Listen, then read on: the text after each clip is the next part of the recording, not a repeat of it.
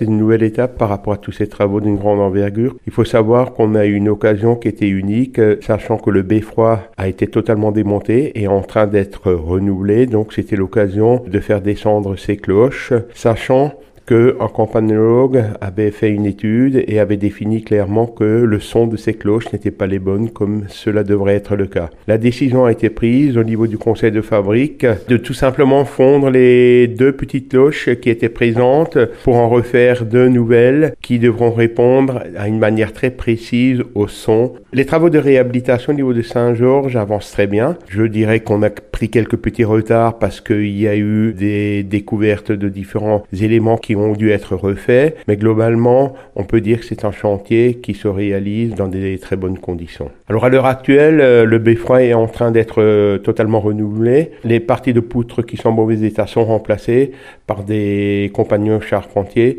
qui font un travail remarquable dans les ateliers municipaux. L'ensemble sera remonté puis démonté afin d'être remis en place dans le clocher de l'église Saint-Georges. La prochaine étape de ces travaux va être le démontage au printemps prochain d'une partie de l'échafaudage qui entoure le clocher à l'heure actuelle et on continuera avec les travaux qui devront être réalisés à un niveau plus bas de l'ensemble de l'église Saint-Georges.